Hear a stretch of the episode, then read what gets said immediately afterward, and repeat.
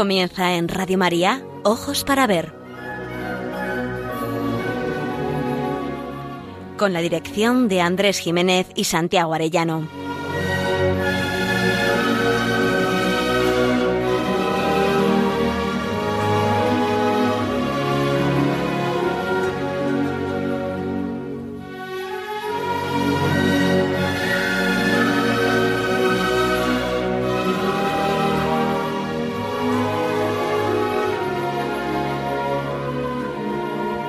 Días, saludamos a todos nuestros oyentes en esta nueva edición de Ojos para Ver que emitimos desde Pamplona para Radio María el primer y tercer martes de cada mes.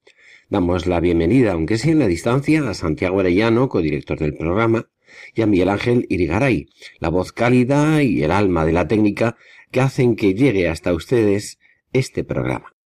Les habla Andrés Jiménez y nos dirigimos a todos ustedes con un deseo principal, aprender a mirar para aprender a vivir.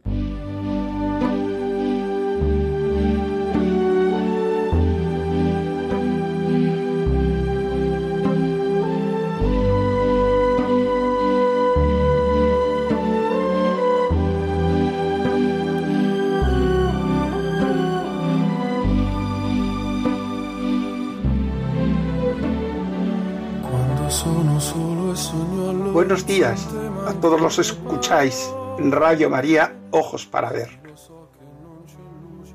Nada menos que el mes del amor. El mes dedicado por la Iglesia no a Cristo como Rey de Reyes y Señor de la historia, sino al fundamento de la grandeza, magnanimidad, misericordia de todo un Dios que es amor, y que al encarnarse incorporó todo su infinito amor en un corazón humano para enseñarnos el único amor que nos eleva a la dignidad de hijos adoptivos del mismo Dios. Es su corazón donde todos los cansados y agobiados encontraremos el descanso. No tengáis miedo. La historia de la humanidad sigue en manos del mejor de los pilotos. En medio del coronavirus, como contrapunto, os ofrecemos esta reflexión acerca del sufrimiento humano escrita por el poeta Blas de Otero. Pero no os estamos adelantando el momento de la poesía os lo traemos como editorial, aunque escrito en verso, realmente es un exabrupto. ¿Puede alguien explicar el sufrimiento? Esta es la cuestión que nos plantea. Una cuestión que a los creyentes tampoco nos deja indiferentes. Otero nos lo plantea con un estilo mordaz, sarcástico y provocador hasta los límites de la irreverencia. Más parece librarse de sus fobias que plantear honestamente una cuestión que a todos, a todos nos tiene en inquietud. ¿Por qué el sufrimiento entre los hombres? Él lo titula Encuesta.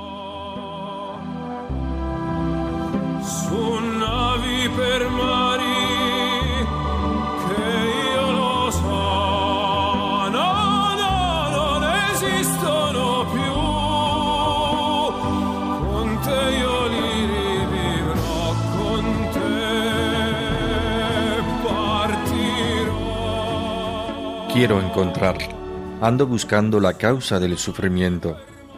La causa a secas del sufrimiento, a veces mojado en sangre, en lágrimas, y en seco muchas más. La causa de las causas de las cosas horribles que nos pasan a los hombres.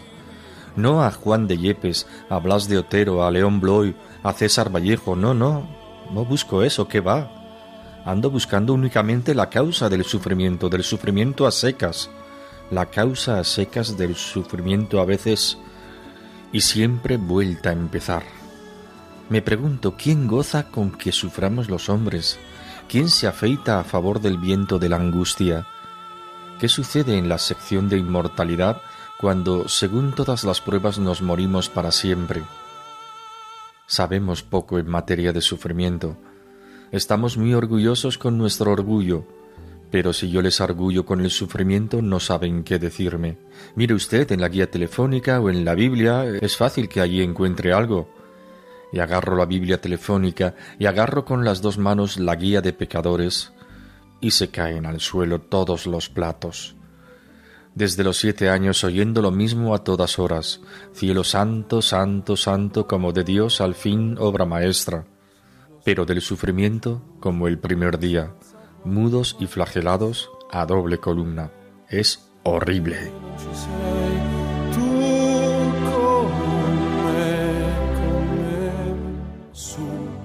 Las irreverencias aparecen en el poema cuando con ingenio corrosivo hace en aparente juego de palabras que la Biblia, la guía telefónica y la guía de pecadores de Fray Luis de Granada tengan la misma capacidad de respuesta, es decir, ninguna. Por eso dice, se caen al suelo todos los platos. Es curioso que en ese momento lo que está proclamando el poeta no es que sin Dios el sufrimiento y el dolor y la muerte desaparecerían. No, no dice ya no más guerras, ya no más muertes, ya no más niños sufriendo o ahogados en las travesías angustiosas de todos los mediterráneos de este mundo deshumanizado. Ya no más coronavirus. Lo que el poeta nos está proclamando es el lema de los que entran según Dante en el infierno. Abandonad toda esperanza. Está claro que Otero pone voz al sentir de muchos.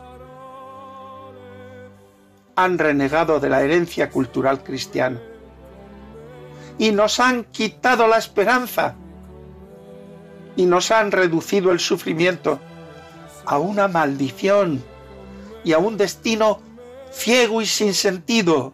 Aguántate. No busques explicación porque no hay respuesta. Flaco favor a los que están sufriendo, a los que viven en el dolor y la tragedia, porque con las vanas utopías nadie ha paliado el dolor, sino con más sufrimiento, o cortando por lo sano, unos que no nazcan, abortos, otros con la muerte provocada, eutanasias. No nos engañemos, sin Dios no es posible la piedad ni la misericordia. El poeta aún es más provocativo porque él sabe por su formación jesuítica que el fundamento de la fe cristiana es que, según contaron testigos que lo vieron, Cristo murió, pero Cristo resucitó. Después de tres días, volvió de la muerte a la vida y nos confirmó en que la muerte no es el final del ser humano, sino la puerta a la vida inmortal y verdadera. Sin fe se puede rechazar la inmortalidad, pero es temerario y pretencioso afirmar que según todas las pruebas nos morimos para siempre. Está olvidando algunas.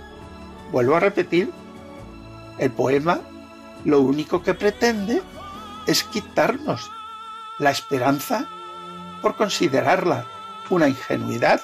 El creyente en Cristo como Hijo de Dios no es un masoquista. No amamos el sufrimiento. Ante el dolor no nos quedamos estoicamente con los brazos cruzados tenemos como mandato y ejemplo del único Maestro aliviar y remediar al que sufre. Suprimir de un plumazo las manos de la Iglesia ante el sufrimiento. Bordad los nombres de todos los santos y santas de la Iglesia y de sus fundaciones y os encontraréis con la desolación. Pero hay mucho más. Nadie más inocente, ni más injustamente juzgado, ni más cruelmente asesinado que Jesús que entregó por amor hasta la última gota de su sangre. Suprimid este acontecimiento y dejaréis sin sentido la mirada serena y esperanzada de los que entre dolores terribles la levantan prodigiosamente hacia el cielo o abrazan entre sus manos temblorosas el crucifijo en una paz indescriptible. Sabemos poco del misterio del sufrimiento, pero sabemos infinitamente más que aquellos que cierran las puertas a la esperanza. Cristo no vino tanto a suprimir el dolor, sino a darle sentido pero nos mandó hasta catorce obras de misericordia, de las cuales se nos examinará al final de la vida.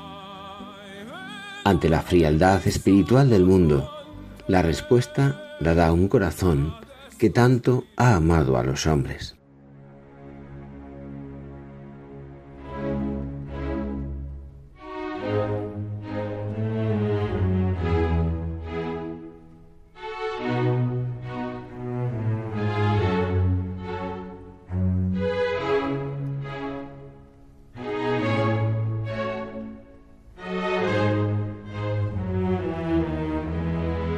Para ver, el don de la belleza. Andrés Jiménez, Santiago Arellano.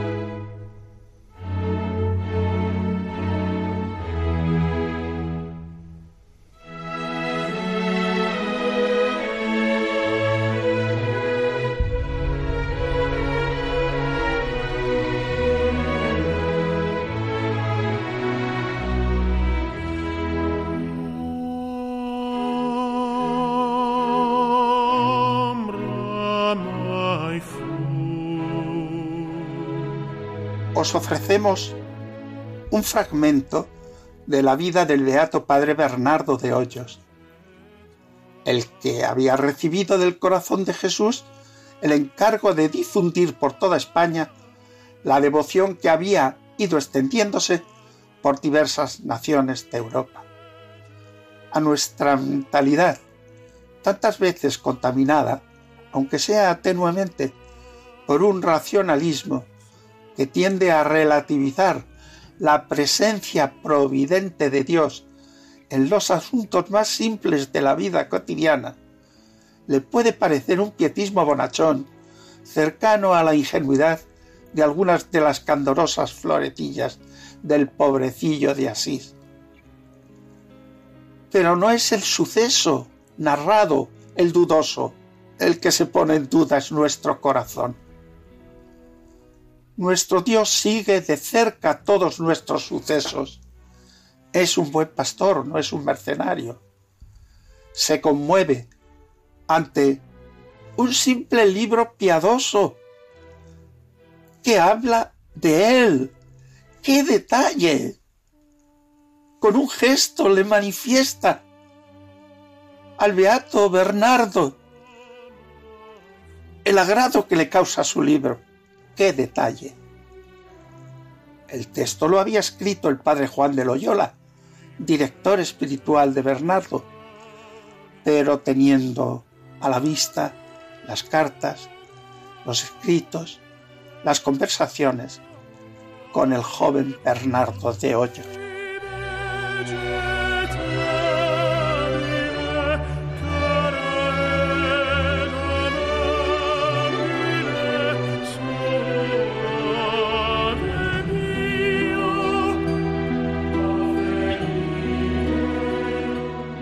Antes de empezar a esparcirle por toda España, le llevó en el pecho un día de comunión para presentarle a Jesús sacramentado y a su corazón divino. Pedíale su bendición celestial para que produjese en las almas frutos copiosos de devoción a su corazón santísimo. En estas súplicas fervorosas estaba el joven cuando le favoreció su majestad con un favor singularísimo refiéranle las palabras de Bernardo para que no pierda su viveza en mi pluma. El día 24 de octubre dice, al tiempo de recibir el corazón de Jesús sacramentado, llevaba en mi pecho un librito impreso para ofrecerle y pedirle echase su bendición, y habiendo pasado el tiempo de la misa en aquellos afectos que mejor que yo sabe el buen Jesús, llegué a hacer mi oferta. Empezóse a recoger el alma hacia lo profundo de sí misma, con aquel lenguaje que Dios solo y ella entienden. Presentó al Santísimo Corazón el librito, con todos nuestros afectos, deseos, ideas y con todos los trabajitos que se han padecido hasta haberlo puesto en estos términos. Al punto se me manifestó por una maravillosa visión con su corazón sacrosanto convertido todo en un soberano incendio. Acompañábale su Santísima Madre y los tres santos validos y amantes discípulos del corazón santísimo, y no faltó nuestro padre San Ignacio, con el venerable padre Colombier, y por otro lado estaban la venerable Margarita y Santa Gertrudis, con Santa Teresa y Santa María Magdalena de Pazzi. Aquí adelante de tantos cortesanos del cielo y amigos míos, hizo segunda vez el alma la oferta del librito, al cual miró el dulcísimo Jesús con mucho agrado, y entendí guardaba Jesús su corazón el obsequio que en este libro se le rendía. Con indecible amor me dijo entonces qué pedía su corazón en recompensa. Yo respondí que no pedía más que la extensión de su celestial culto y sus progresos en España y en toda la Iglesia, y sintiendo que deseaba el Señor le pidiese alguna especial gracia para el librito, le supliqué se sirviese confirmar las gracias de indulgencias que sus obispos habían concedido a los que con devoción le leyesen. Respondió que su corazón las confirmaba y que los que leyesen este librito con buena intención serían aprobados de su corazón, el cual a todos concedía, entre otros, un don especial, a los pecadores inspiraciones por medio de su lección para salir de su mal estado, a los justos mayores gracias y deseos de caminar a la perfección, a los perfectos un amor purísimo y ardentísimo a su corazón, en el cual sentirían sus deliciosísimas dulzuras.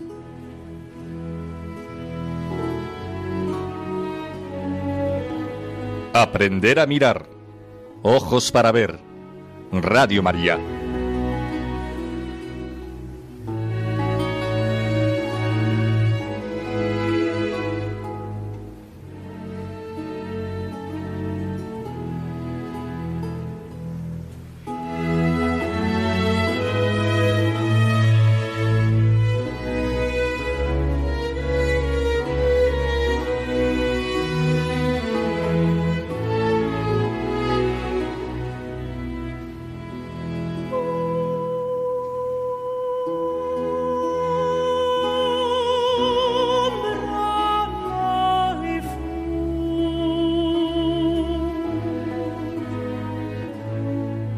Medio del COVID-19, Dios nos deja muestras de su amorosa y providente presencia.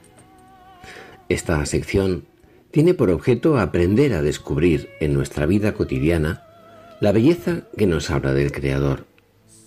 No es fácil descubrirle, sin embargo, en los momentos de dolor y aparente sinsentido. Que le pregunten, hablas de Otero, por ejemplo.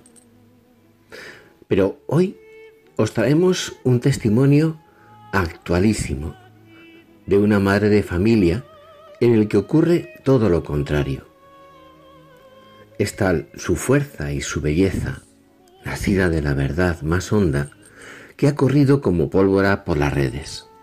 Va dirigido a las antiguas alumnas de su colegio y compañeras suyas. Dice así.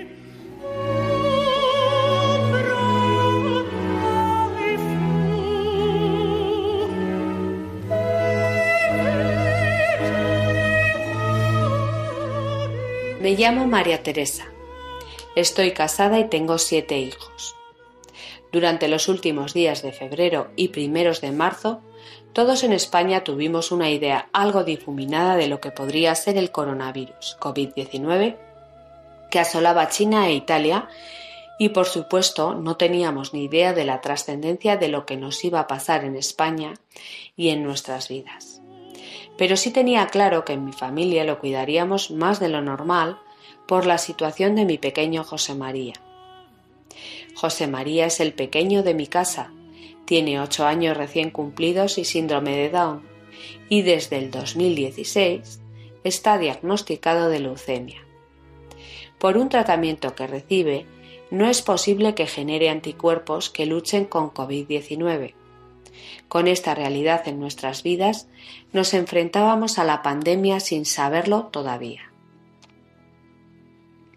El 10 de marzo me acerqué al médico porque no me encontraba bien. Me hicieron la famosa PCR, cuyo resultado me dieron cinco días después. Mientras, me mandaron a casa aislada por un posible positivo en coronavirus. Al día siguiente, el presidente del gobierno declaró el estado de alerta en España. Nuestras vidas quedaron congeladas. Esto suponía un cambio radical en la vida de todos. Hijos en casa, padres teletrabajando y en mi caso madre aislada en una habitación con miedo de poder contagiar a nuestro pequeño José María. Mi familia me cuidaba con mucho cariño, sin tocarme ni besarme. Empecé a empeorar y el 16 de marzo ingresé en el hospital con una neumonía bilateral grave. Cuando me llevó mi marido al hospital, no pensé que me iba a quedar ingresada. Me dejó en la puerta de urgencias, ya que él no podía entrar. No nos despedimos porque pensamos que volvería a casa, pero no fue así. Cuando te ingresan, lo más duro es la soledad. Estaba en una habitación sola. Nadie me consolaba, ni me tocaba, ni me daba conversación. Lo primero que me dijeron es que intentarían pasar lo menos posible para evitar contagios. En la televisión cada día aumentaban por centenares el número de contagios y el número de fallecidos no bajaba de 800. Esto se agravaba por la falta de medios de los sanitarios para atendernos. Siendo enfermo, se crea una doble sensación no quieres ser tú la causa de su contagio y por otro lado, el momento de relación con el equipo que atiende era un momento muy esperado. Os aseguro que se necesita como el respirar. Además, eran puro cariño. Mi situación cada vez empeoraba más. No me salía casi la voz e intentaba guardar lo poquito que tenía para mi familia no quería preocuparles. La soledad tiene algo bueno. No tienes más remedio que pensar, y con la vida tan rápida que llevamos, es muy difícil. Llevaba tiempo pidiéndole a Dios que parara el mundo, que yo no llegaba. Siempre iba por detrás de todo y de todos. Necesitaba ese tiempo. Nunca pensé que se lo tomaría de manera literal. Un día vino la médico que me atendía, que fue un ángel para mí, y me dijo Teresa, ya no podemos hacer nada más por ti en planta. Te tenemos que bajar a la UCI para sedarte y darte la ayuda que necesitas. Llama a tu familia y despídete. En ese momento me di cuenta de la gravedad de la situación. Había visto suficientes telediarios para saber que la mayoría en ese momento no salían adelante. El terror se apoderó de mí. En pocos minutos pensé en que no me había despedido, que no les había dicho a cada uno que les quería y lo mucho que me importaban, y que me parecían un regalo en mi vida no les había mirado a los ojos para llegar a su alma. Ese miedo debió traspasar la mascarilla, debió verse reflejado en mis ojos de tal manera que la médico, mirándome con mucho cariño, propuso probar algo que hacían en la UCI sin salir de la habitación. Si funcionaba, no haría falta sedarme. Llamé a mi marido y no me cogió. Le dejé un mensaje contándole lo que pasaba y que rezara e hiciera rezar. Lancé ese mensaje a varios chats sin explicar mucho mi situación.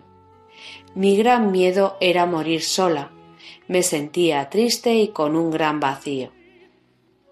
La gente empezó a rezar y lo pasaron a muchísima gente que sin conocerme pedía mi curación. Según se fue la médico dejándome todas las indicaciones de lo que tenía que hacer, entraron mi, mi enfermera y auxiliar con una hoja que ponía Ánimo, no estás sola. Me lo pegaron en la puerta para que lo viera. Yo me puse a llorar. Para animarme mientras me consolaban con palabras, la enfermera me cogió la pierna con su mano, con guante, como señal de cariño. Era la primera vez que me tocaban. Aun a pesar de todas las protecciones, mascarillas, guantes y demás, sentí el cariño de estas personas. Gracias a esa muestra de cariño me vino una frase de manera muy potente. No estoy sola, soy hija de Dios. Esa fuerza me trasladó a los brazos de Jesús. Allí estaba yo metida, mi cara en su pecho mientras me abrazaba y me consolaba. Ya no tenía miedo. Me sentí muy querida. Sentí el amor de Dios como jamás lo había experimentado, llegando a los rincones más profundos de mi alma, esos que tenía olvidados porque no quería recordar. No me lo imaginé, no tengo tanta imaginación, era tan real como el sol. Lloré. Todavía al contarlo lloro de emoción. Lo sé, fue un regalo, un regalazo. Ya no me importaba morir, no sentía miedo. No quería, pero no tenía miedo. Le pedí que me dejara vivir para poder despedirme, para poder rehacer tantas cosas que tenía que enderezar. Como veis por lo que escribo, empecé a mejorar muy despacio, eso sí. Cuando pasaban alguien a la habitación les agradecía muchísimo lo que hacían, aunque me hicieran daño porque sabía que se jugaban la vida por mí. Un día en dos folios les escribí Gracias, vuestro cariño también nos cura. Y lo pegué en la puerta por la parte del pasillo para que al pasar lo vieran todos. Era la única manera de agradecerles desde mi sitio. La visión de la vida te cambia por completo. Ya no quería ni quiero ser la misma. Empecé a rezar con más cercanía, de amigo a amigo. Pensé, si esto ha sucedido por la cantidad de gente que ha rezado por mí, yo no puedo mirarme el ombligo. A mí me toca rezar por todos los que están sufriendo día y noche como habían hecho tantos por mí. Me dieron el alta hospitalaria en cuanto respiré sin oxígeno, pero seguía en positivo de COVID y con neumonía. Qué emocionante llegar a casa. Me esperaban a tres metros, aplaudiéndome. No les podía besar, ni abrazar, ni tocar, pero les dije que les quería y les miré a los ojos a cada uno para acariciar su alma. Me volví a encerrar en mi habitación. Estuve un mes más. Solo oírles me daba la vida. Todavía me encuentro mirándoles y pienso, si yo les quiero así, ¿cómo les querrá Dios? Todos estaban felices, se notaba en los tonos de voz, en las canciones, se volcaron en detalles de cariño. En las bandejas de comida muchas veces ponían flores hechas con distintos materiales, o un corazón, o notas de cariño. Al pasar por mi puerta les salía un Te quiero, que me esponjaba el corazón y tantos detalles que dejo para la intimidad familiar. Pese a todos los cuidados, José María se contagió. Yo en la habitación sin poder salir y mi marido con nuestro pequeño en el hospital una semana entera. Volvió al casa no del todo curado. A los pocos días volvió la fiebre y José María otra vez al hospital. Después de otros veinte días con su UCI incluida, José María ha dado negativo. Todavía tiene neumonía y necesita algo de oxígeno. Por la noche, pero ya está mucho mejor. Dios le quiere de manera especial. Es su amigo. Por eso me despido con la confianza que tenemos las antiguas alumnas de Monte Alto, pidiéndoos que lo incluyáis en vuestras oraciones para que termine de curarse definitivamente. Gracias a todas.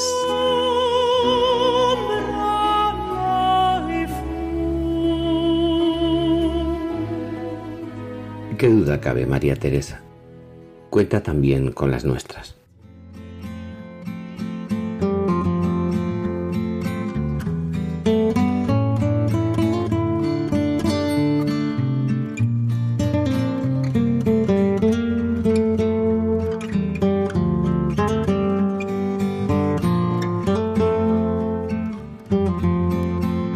Para ver, momento para la pintura.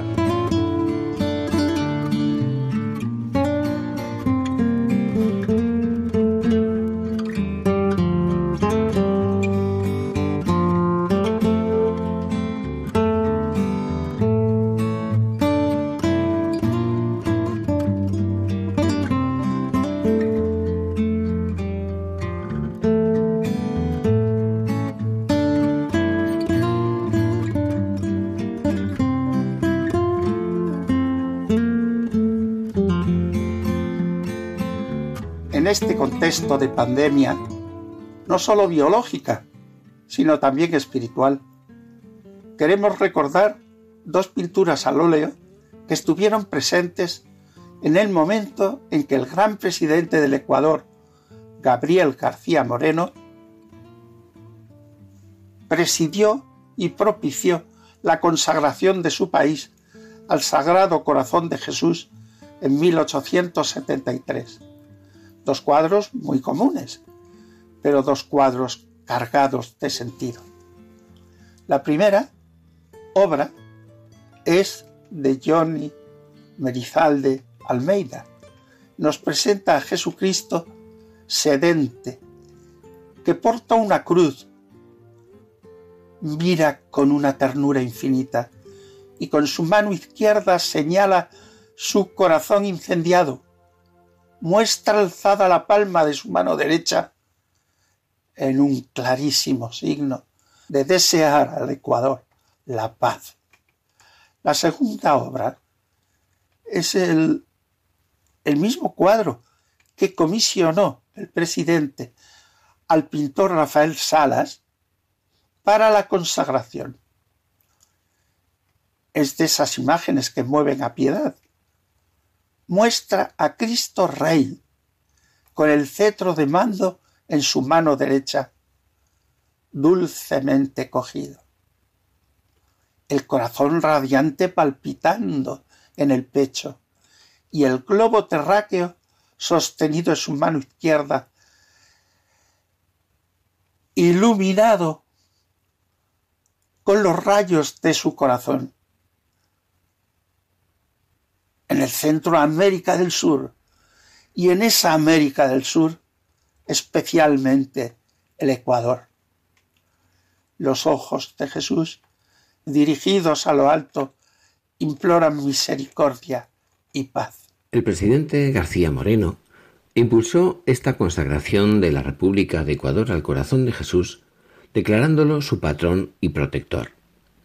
Ecuador fue el primer país de la historia consagrado al corazón de Cristo. No es aventurado afirmar que este gesto le costó la vida. Fue asesinado, en efecto, el 6 de agosto de 1875 in odium fidei, según afirmación de los papas Pío IX y León XIII. García Moreno fue un destacado gobernante, el modernizador y constructor del Estado ecuatoriano.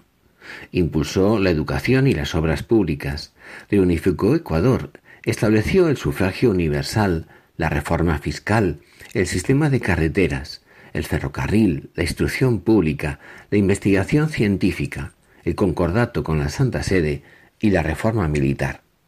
Su muerte paralizó su programa modernizador. Su huella está presente todavía. En la última visita que el Papa Francisco realizó recientemente, sorprendió a todos con esta llamativa consideración. Le pregunté a Jesús varias veces en la oración qué tiene este pueblo catoriano de distinto. El Santo Padre dijo a los naturales de Ecuador que toda su riqueza espiritual, de piedad, de profundidad, vienen de haber tenido la valentía, porque fueron momentos muy difíciles, la valentía de consagrar la nación al corazón de Cristo, ese corazón divino y humano que nos quiere tanto. Y añadió el Papa Francisco, pocos años después llegó la consagración al corazón de María. No olviden, esa consagración es un hito en la historia del pueblo de Ecuador y de esa consagración siento como que le viene esa gracia que tienen ustedes, esa piedad, esa cosa que los hace distintos, aseguró el Papa.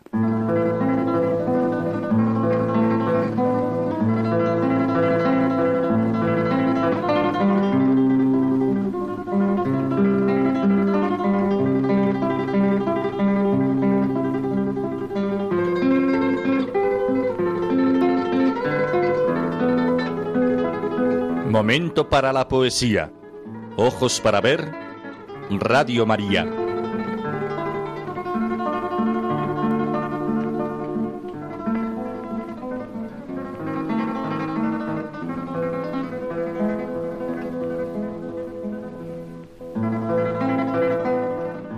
Más súbito el silencio doloroso que interrumpiera solo algún gemido rompió un acento vago melodioso no semejante a terrenal sonido a aquel acento dulce, afectuoso como del seno del Señor nacido, del tisne celestial postrero canto, cesó el dolor, interrumpióse el llanto.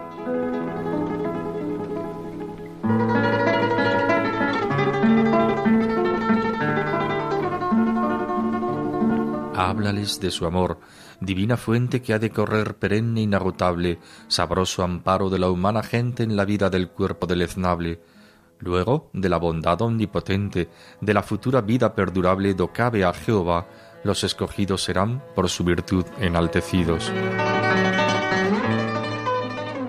Y explica a aquellos puros corazones del porvenir remoto los arcanos, caerán aquellas ínclitas legiones en que su orgullo funda los romanos, y a pesar de verdugos y leones, alzarán vencedores los cristianos, signo de redención al orbe entero de Dios el estandarte verdadero. Y al cumplirse los tiempos, la semilla de los soldados del Señor plantada, tal como el sol sobre los astros brilla, lucirá al universo tremolada, y la palabra de verdad sencilla, cual ley universal, será acatada, y en uno refundidos tantos nombres, a un solo Dios, se humillarán los hombres.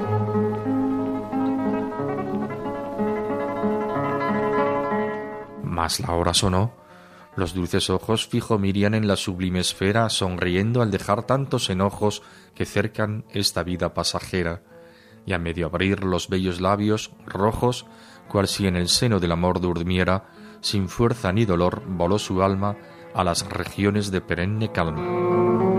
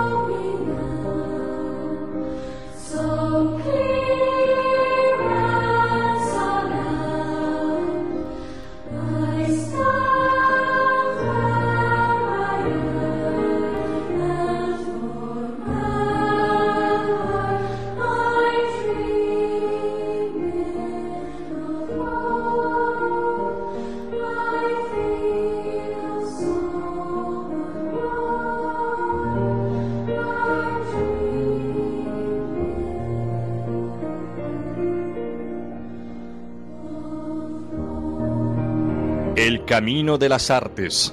Ojos para ver.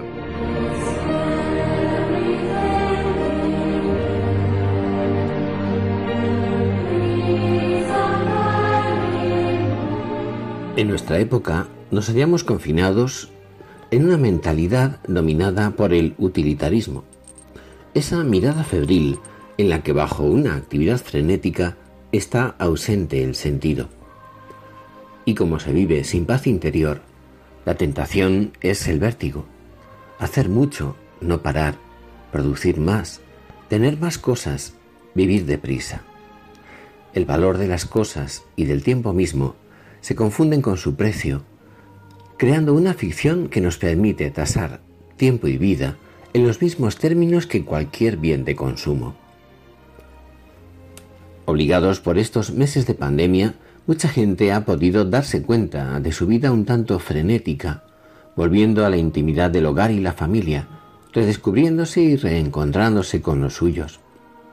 Pero no son pocos tampoco los que han seguido confinados en su play en portales de Internet que roban el alma, en la telebasura o enganchados a las series, incluso a la bebida u otras formas de evasión, y que cuando se han encontrado sin nada que hacer, han hallado un vacío interior. Frente a la agobiante sensación de confinamiento, lo mismo antes que ahora, parece que la única salida a la desesperación y el aburrimiento es la escapada. Esos limitados y breves resquicios para salir y a menudo también para salirse en el fondo, como antes de la pandemia, muchos buscan entregarse a la evasión como contrapeso a su aburrimiento o a su activismo frustrado. Pero si no hay vida interior, lo que se exterioriza es una máscara que disimula el vacío.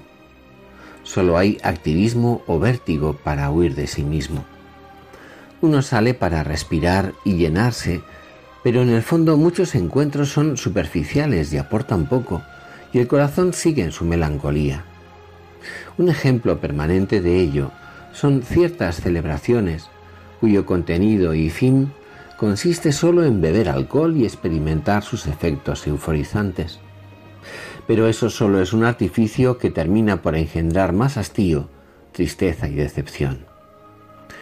Por eso, traemos aquí, entre una infinidad de vocaciones posibles y de ejemplos, la senda del tiempo la más emblemática canción del grupo musical Celtas Cortos, publicada ya en 1990.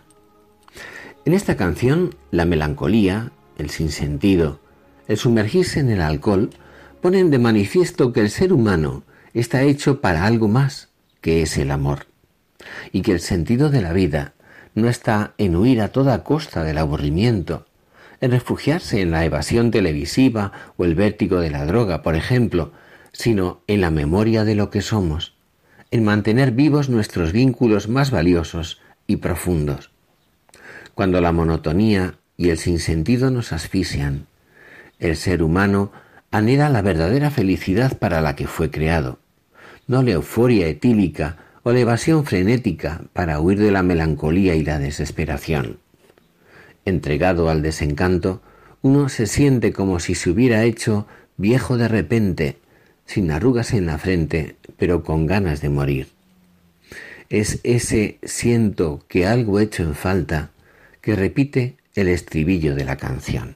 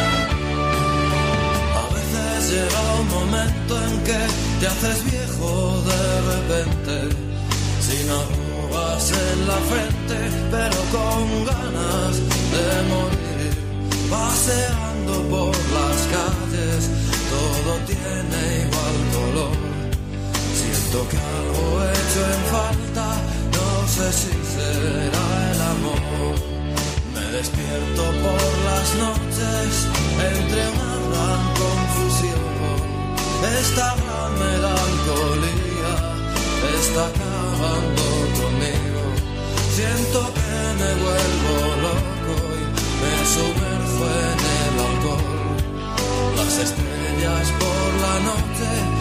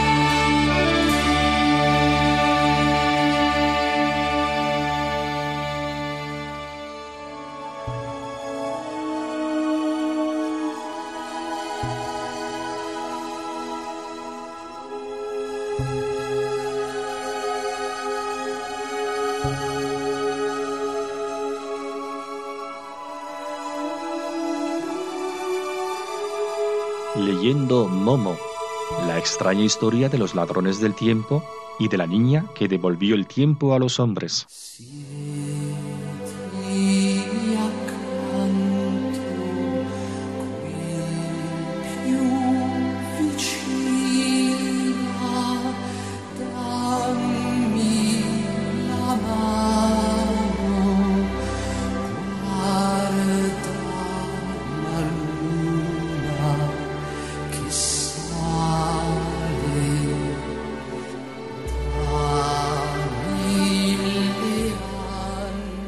El libro de Michael Ende nos muestra cómo los ladrones del tiempo que manipulan a los hombres hasta eclipsar su conciencia, los hombres grises, deciden actuar contra Momo de una forma cruel, dañando a sus amigos y apartándolos de ella para que así no tenga a nadie a quien querer. Esa niñita depende de sus amigos, reflexionan los hombres grises reunidos. Le gusta regalar su tiempo a los demás, pero pensemos por un momento qué ocurriría si ya no hubiera nadie con quien pudiera compartir su tiempo. Nos limitaremos a apartar de ella a todas esas personas de modo que ya no pueda encontrarlas. Entonces estará completamente sola. ¿De qué le serviría entonces el tiempo? Será una carga, incluso una maldición. A la corta o a la larga ya no lo soportará. Es muy elocuente lo que se está diciendo. El tiempo porque en el fondo es vida, nuestra vida, es para darlo. Si no se da, se convierte en una carga y una maldición. Es literalmente tiempo muerto, insoportable. El tiempo que no es entrega y servicio a los demás está vacío. Es la vivencia de una existencia vacía, sin verdadero sentido, vivida en falso. Momo había estado retirada durante un año, que se le pasó rapidísimo como si fuera un solo día, descubriendo la presencia en su corazón de ese tiempo que es vida verdadera, llena de sentido y de valor. Durante ese periodo de tiempo los hombres grises habían actuado eficazmente para corromper a sus amigos, envenenando su corazón y apartarlos así de Momo para siempre.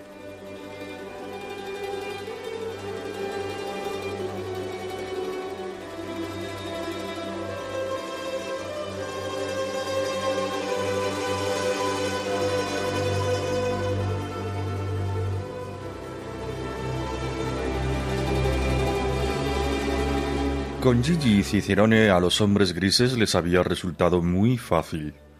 La cosa había empezado cuando apareció en un periódico un largo artículo sobre Gigi, el último narrador auténtico, había dicho el titular. De resultas de eso, cada vez más gente venía al viejo anfiteatro para ver y oír a Gigi. Pronto le contrató una agencia de viajes que le pagaba una buena suma por enseñarle como un monumento. Los turistas llegaban en autocares pero sus cuentos ya no tenían alas, aunque seguía negándose firmemente a contar dos veces la misma historia. A los pocos meses le contrató la radio y después la televisión. Contaba sus historias tres veces por semana ante millones de oyentes y ganaba montones de dinero. Por esa época ya no vivía cerca del viejo anfiteatro, sino en otro barrio donde vivía toda la gente rica y famosa. Tampoco se llamaba Gigi, sino Girolamo y dejó de inventar como antes historias nuevas. Ya no tenía tiempo, y cuando hubo contado la última sintió de repente que estaba vacío y hueco y que no podía inventar nada más. Ahora tenía tres secretarias eficientes que hacían los contratos por él, a las que dictaba sus historias, que le hacían la publicidad y regulaban sus citas. Ya no le quedó ningún momento para buscar a Momo. Un día gris recibió la llamada de los hombres grises. No hace falta que nos presentemos. Nos perteneces desde hace tiempo. No digas que no lo sabíais. Ahora soy un gran hombre, les dijo. Veremos si podéis conmigo. Tú no eres nadie, dijo la voz. Nosotros te hemos hecho. Tú eres un muñeco de goma. Nosotros te hemos hinchado. Pero si nos molestas, te haremos deshinchar. ¿Acaso crees en serio que lo que eres ahora lo debes a tu insignificante talento? Hemos sido nosotros los que hemos hecho realidad todos tus sueños. Eso no es verdad, replicó Gigi. Es mentira. ¿Precisamente tú quieres venirnos con la verdad? Antes gastabas tantas palabras sobre lo que es y no es la verdad. Pobre Gigi, no sacarás nada bueno si tratas de atenerte a la verdad. Te has hecho famoso con nuestra ayuda por tus embustes. Lo único que conseguirás es que tu éxito se vaya tan rápidamente como vino. ¿Acaso no es mucho más agradable ser rico y famoso? Sí, reconoció Gigi con voz ahogada. A partir de ese día, Gigi había perdido todo el respeto por sí mismo. Renunció a su plan y siguió como hasta entonces, pero se sentía un estafador. Y lo era. Antes su fantasía le había llevado por caminos alados, pero ahora mentía. Se convirtió en el payaso, en el pelele de su público y lo sabía. Sus cuentos se volvían cada vez más estúpidos o sentimentaloides, pero eso no dañaba su éxito, al contrario, se decía que era un nuevo estilo. Se convirtió en la gran moda, pero a Gigi no le causaba alegría. Ahora sabía a quién se lo debía. Lo había perdido todo pero seguía corriendo en el coche, de una cita a otra, volaban los aviones más rápidos y dictaba ininterrumpidamente sus viejas historias, con ropajes nuevos, a sus secretarias. Según todos los periódicos, era sorprendentemente fructífero. Así, Gigi el soñador se había convertido en Girolamo el embustero.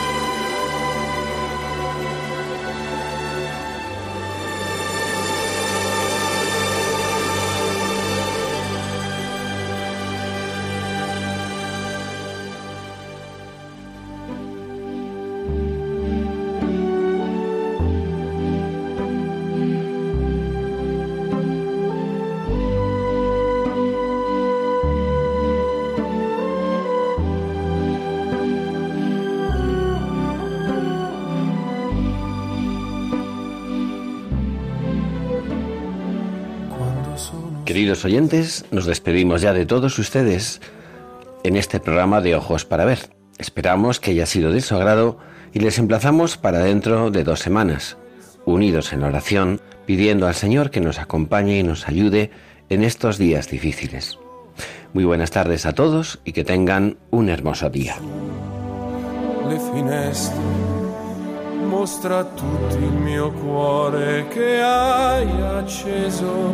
Chiudi dentro me la luce che hai incontrato per strada.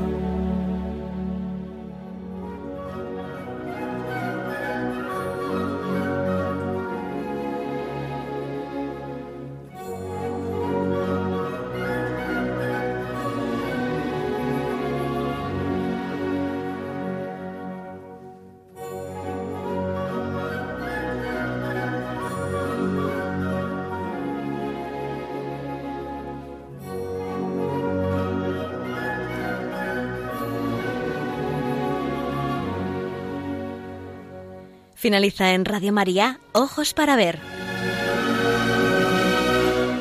Un programa dirigido por Andrés Jiménez y Santiago Arellano.